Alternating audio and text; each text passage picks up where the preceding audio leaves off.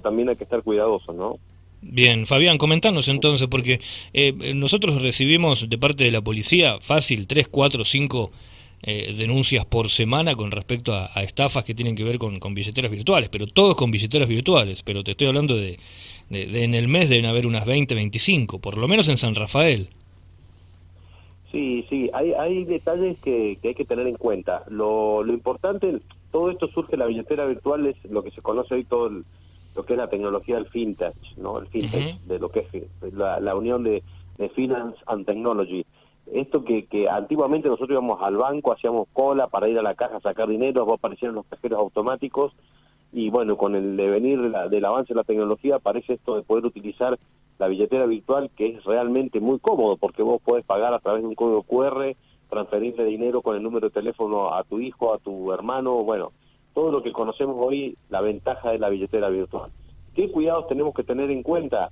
Eh, sobre todo, jamás revelar claves, eh, porque sabés que lo más importante es que hoy la mayoría lo tiene en el teléfono, o sea, el celular pasó a ser, digamos, además un, un elemento tecnológico que me permite realizar transacciones comerciales eh, con mucha facilidad. Entonces, ¿dónde, dónde ocurre el problema? Eh, tenemos que ser cuidadosos de, qué instalamos en el dispositivo, a quién le otorgamos alguna clave, qué aplicación bajamos y de dónde la bajamos. ¿sí? Porque billeteras virtuales hay un montón. O sea, de hecho, con el, con el tema de la pandemia del 2020 eh, fue un, un, crecimiento exponencial, el 140% de las personas empezaron a utilizar billeteras virtuales por la comodidad que, esto implica, ¿no? Pero las estafas generalmente ocurren porque uno en algún momento comete un error y es ahí donde uno tiene que ser cuidadoso de, lo que está haciendo, eh, porque si no hay, hay bastante seguridad, inclusive vos fijate que hay dispositivos, la mayoría de los teléfonos te piden la huella o una clave o algún patrón, alguna identificación al momento de transferir el dinero, eh, entonces ese es un, un recaudo que hay que tener.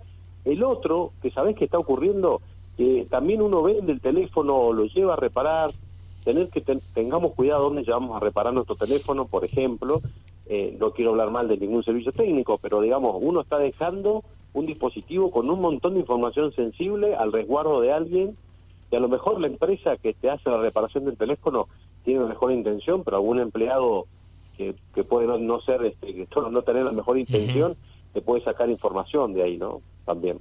Sí, no es poca cosa, o sea, uno está hablando de, la cuenta bancaria, está hablando de, cosas que son muy sensibles, son, son muy sensibles y que eh, inclusive la semana pasada nosotros hablábamos con una persona que fueron 150 mil pesos, eh, hay otros que ha sido que le han sacado un préstamo.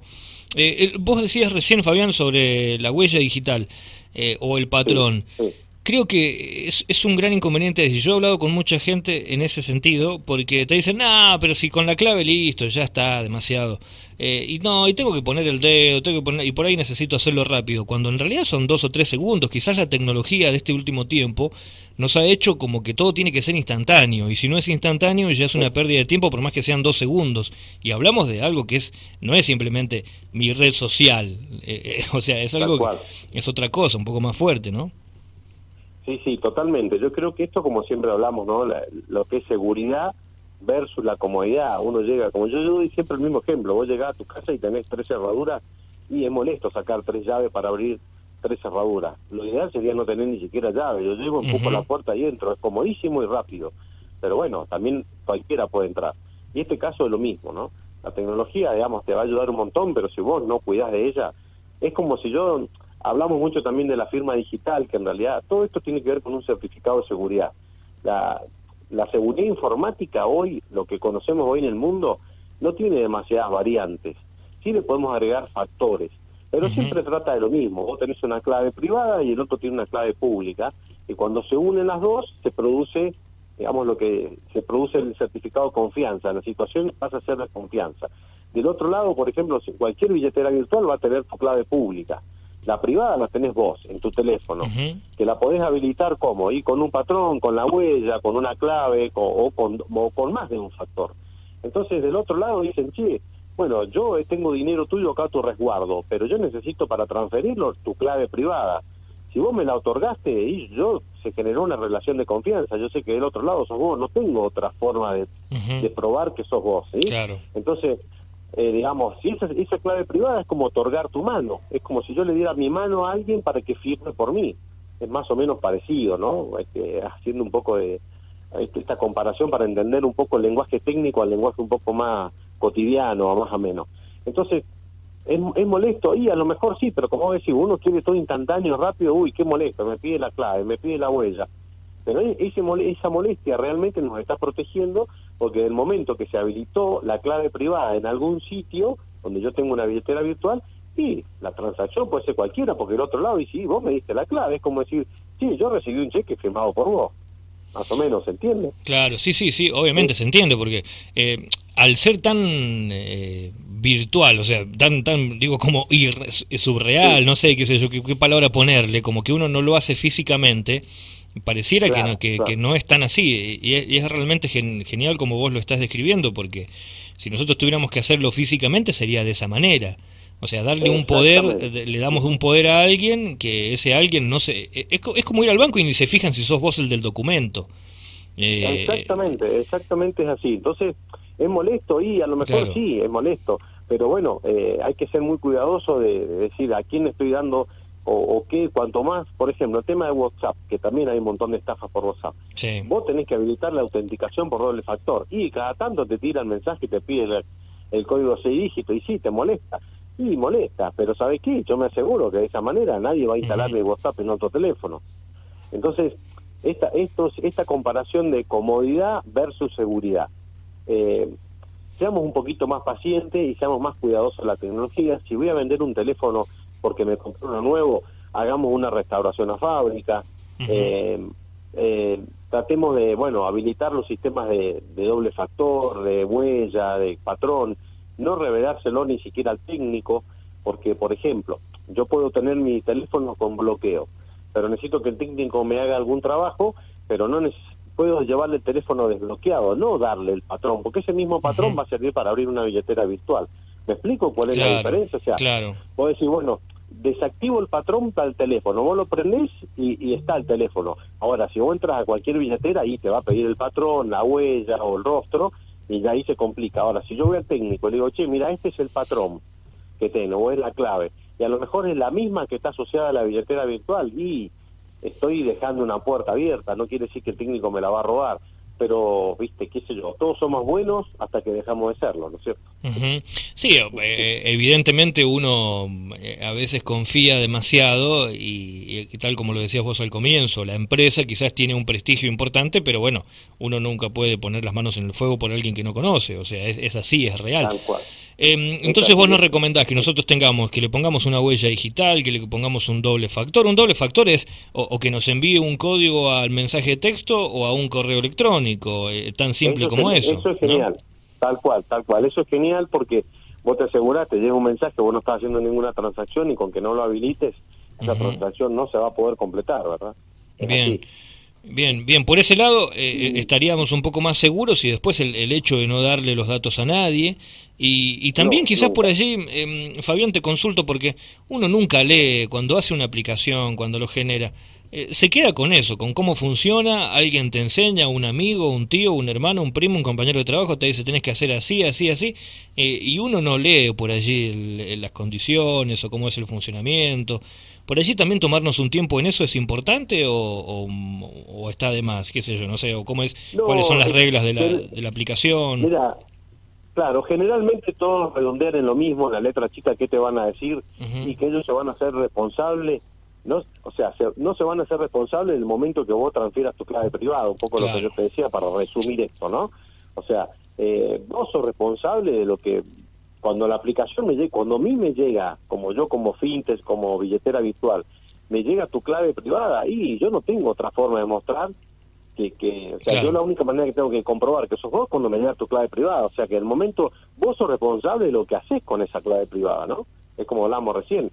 Yo te, yo soy banco, te doy una chequera física y vos sos responsable de los cheques que llenes y firmes. Tal cual. Bueno, eso un poco más la letra chica, no, no, uno lo puede leer, van a haber cosas que uno no va a entender, pero los consejos que le podemos dar a, las personas, a nuestros oyentes, decirle, miren, dos cosas, o sea, algunas cosas importantes. Primero que nada, bajar aplicaciones de billetera virtuales de sitios que realmente sean oficiales. Y por lo general, si son oficiales, deberían estar en el Play Store, o en los casos de los que tienen iPhone, en, en, el, Store, de iPhone. este, siempre bajar de sitios oficiales, siempre. Si alguien te transfiere o si alguna compañía te dice, y mira, yo tengo una billetera virtual, transferime, soy una agencia de viaje, o, ojo con eso, porque a lo mejor eh, no es una agencia de viaje, que también han habido, esto ha pasado en el General Alvear, han habido varias estafas con respecto a alquilar, eh, alquilar cabañas o centros de turismo. Bueno, esto puede pasar también, es decir, te doy una billetera virtual, transferime acá o instalate esta aplicación y esa aplicación te puede llegar a guiar el teléfono. Entonces, primer consejo, bajemos aplicaciones en sitios oficiales y ante la duda consultemos y verifiquemos que no estamos instalando un troyano o algún, algún software, digamos, malicioso en el teléfono. El segundo consejo sería, eh, tratemos de habilitar la mayor cantidad de, seguridad que podamos en cualquier billetera. Si te pide doble factor y mensaje, y yo, si vos me preguntás, habilito todo, porque es, como decirte, es mi mano y mi firma. Entonces, ese sería el segundo consejo. Habilitemos los factores de seguridad, aunque nos molesten, y si no los conocemos, preguntemos, asesoremos, ¿no? Porque después, viste, cuando ya ocurrió el hecho es tarde, ¿verdad? Sí. Y mantener, y el tercero sería mantener mi teléfono siempre actualizado, con las últimas actualizaciones que me, que me ofrece, digamos, Google, en los que tienen Android y iPhone, los que tienen iPhone, siempre las actualizaciones porque las empresas van detectando vulnerabilidades en la seguridad y las van actualizando. Y después, bueno, no ser eh, no ser paranoico, pero ser temeroso y, y siempre ante cualquier movimiento económico desconfiar y averiguar primero, ¿no? Nunca, otra cosa que ha pasado en, el aspecto de seguridad, nunca brindemos nuestro token a nadie. El token de seguridad, que es un código que suele ser de siete, de seis dígitos, eso no hay que brindárselo a nadie. Simplemente para mí, para poder, por ejemplo, a los bancos, generalmente ahora, por decir algo, que sea, eh, pago mis cuentas, algún sitio que vos tengas en internet, hoy vos vinculás alguna cuenta bancaria, pero inclusive al momento de hacer el pago, hoy te pide el token que lo tenés en tu teléfono. Eso también habilita un poquito más de seguridad. ¿Es molesto? Y sí, porque a veces uno lo hace muy rápido, uy, ya me está pidiendo token. Tengo que ir al teléfono, abrir, mirar cuál es y ponerlo. Pero, de nuevo, seguridad. Bueno, por ejemplo, eh, yo tengo la, posibilidad de poner en una aplicación del banco para poder sacar el, token la primera vez y poner la huella, sí o sí tengo que ir al cajero, o sea, me da, me da todo ese sistema. Eh, eh, o sea, es indispensable a veces hacerlo porque si es un paso más, bueno, pero está seguro, está segura la cuenta porque hoy en día las billeteras virtuales uno tiene tarjetas de crédito, tarjetas de débito, tiene para sacar un préstamo, o sea, es un, es un mundo de posibilidades de de, el margen de error es grande, ¿no? Sí, hasta, hasta inclusive hasta para poner combustible, vos tenés aplicaciones IPF, aplicaciones de Shell, que tienen un montón de ventajas, porque vos pagás con esa aplicación y te hacen descuentos, te dan puntos, te, eh, en combustible uno puede ahorrar bastante dinero, pero bueno, hay que tener esos pequeños cuidados, decir, a ver, ¿dónde estoy poniendo la aplicación? De cualquier estación, por ejemplo, alguna petrolera, puede ser IPF, Shell, la bajo, ¿de dónde la bajo? La estoy bajando de IPF, la estoy bajando de está realmente en el Play Store, eh, esos pequeños detalles, fijarme, poner toda la seguridad que puedo, si es la huella, alguna clave o que me mande un mensaje de texto, todo lo que la aplicación me ofrezca de seguridad me va a brindar a mí la tranquilidad que al momento de realizar una transacción, ese dinero va a ser sacado de mi cuenta, pero yo voy a estar totalmente seguro que, digamos, que la transacción la estoy haciendo yo, ¿verdad? Eh, Fabián, la última que te hago, porque mm, hoy en día cuando uno hace, va a cualquier lado, ¿no? Y uno paga con Mercado Pago, que paga con la otra aplicación, que hace una transferencia. Eh, más digo para, el, para cuando uno recibe, porque sabemos que hay una, una, gran cantidad de estafas en eso, ¿no? Que te muestran un comprobante que no es real. Eh, eh uno tiene que estar y varios te dicen, no, pero no tengo, no tengo forma de verlo. Creo que allí está un, otro problema que también a veces cometemos. Ah, después me fijo. Y quizás no te llegó nunca la transferencia, ¿no? Ahí también creo que es, es una cuestión a tener en cuenta porque lo usamos mal también a veces a la billetera virtual. Nos depositan y, nunca nos fijamos si nos llegó el dinero. Mira, esta es la, estafa más común en, en, las páginas de Facebook, de las ventas de Facebook, de Marketplace, donde te dicen, vos vendes algo y te dicen, bueno, te lo voy a comprar, este transferí, uy, me equivoqué, se me fue un cero de más. Mm. En vez de, en vez de, qué sé yo, 15 mil pesos, te transferí 150 mil, por favor, te paso el CBU y transferime la diferencia. Generalmente, ese tipo de estafas las tratan de hacer los fines de semana. ¿Por qué? Porque vos no podés ir al banco, no lo podés verificar. Entonces te dicen, y pero la cuenta no me apareció. Y pero ¿sabés qué pasa el fin de semana?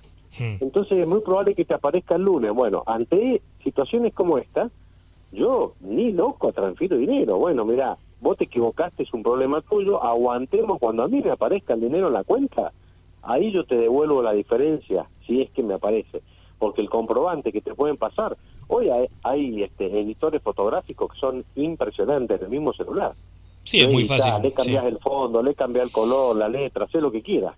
Entonces yo tranquilamente le saco una foto a cualquier comprobante bancario y le altero cualquier tipo de información y queda como si fuera original. Entonces cuidado con eso. Si el dinero no está en mi cuenta, no devolver jamás ningún dinero. Y de esas etapas hay bastantes. he trabajado en varias de ellas.